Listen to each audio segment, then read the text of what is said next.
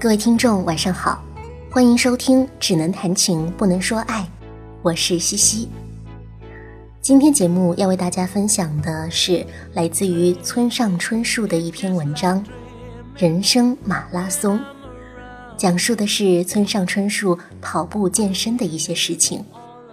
接下来我们一起听听看吧。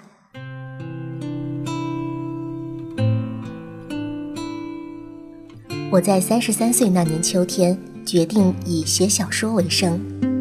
为了保持健康，我开始跑步，每天凌晨四点起床，写作四小时，跑十公里。我是那种容易发胖的体质，我的妻子却无论怎么吃也胖不起来，这让我时常陷入沉思：人生真是不公平啊！一些人无需认真就能得到的东西，另一些人却需要付出很多才能换来。不过转念一想，那些不费吹灰之力就能保持苗条的人，不会像我这样重视饮食和运动，也许老得更快吧。什么是公平，还得从长计议。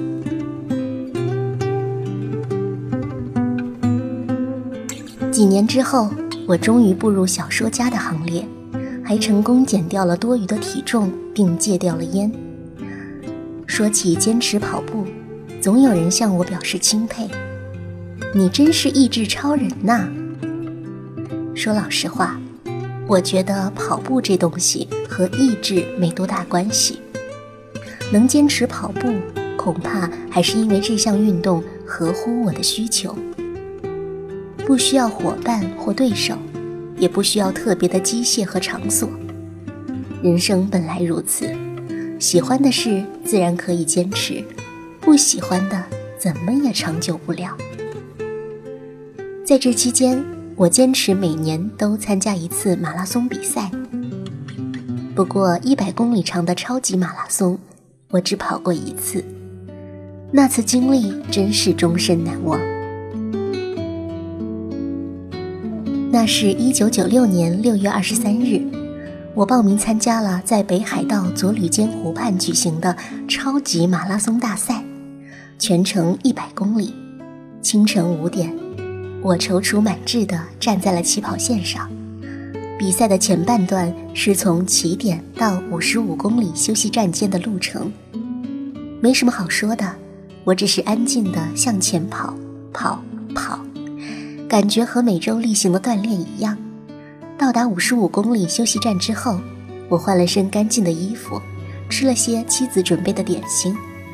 这时我发现双脚有些肿胀，于是赶紧换上一双大半号的跑鞋，又继续上路了。从五十五公里到七十五公里的路程变得极其痛苦。此时的我。心里念叨着向前冲，但身子却不听使唤。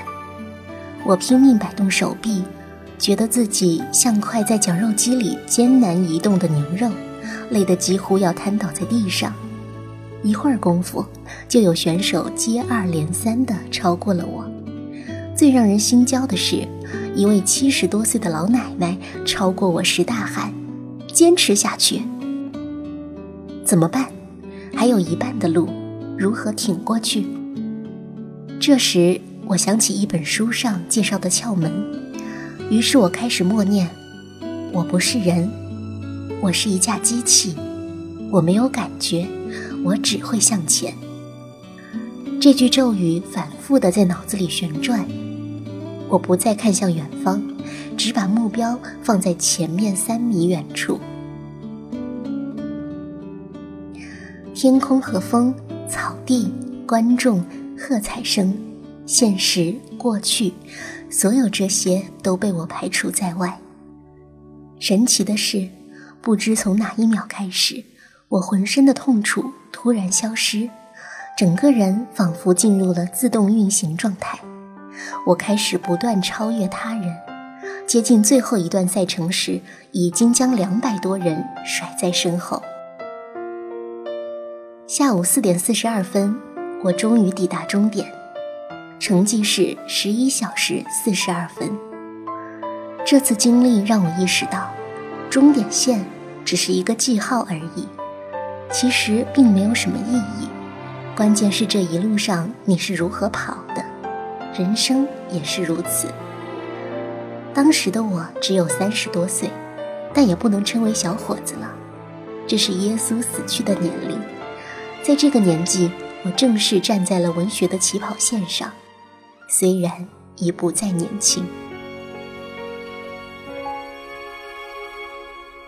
Many things that surround us may go and disappear, but every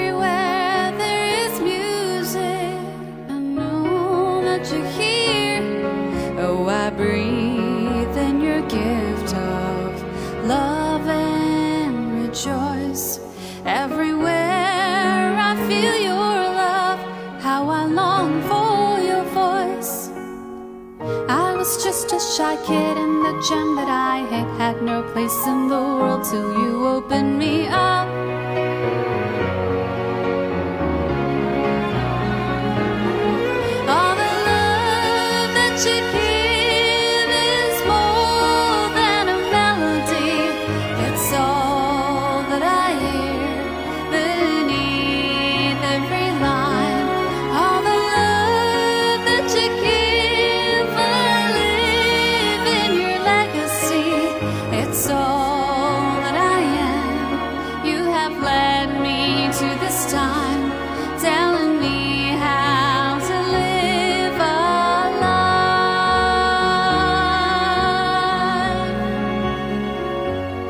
Shallow, fickle hearted people, they come and go while you stay right beside me. Mm, This I know.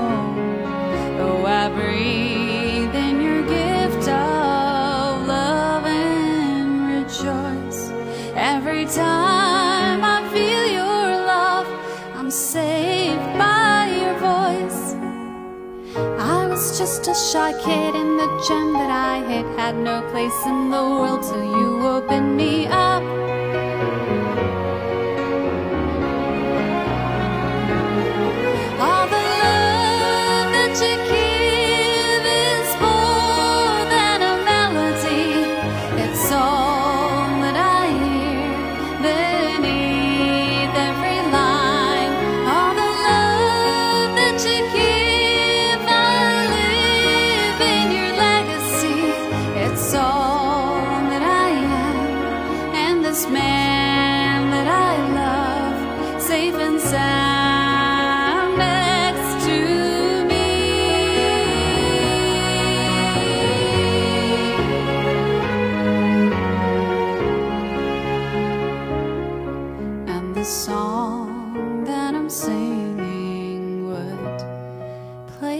part as long as this chain of love won't fall apart. When my body surrenders to time naturally while this song could exist here eternally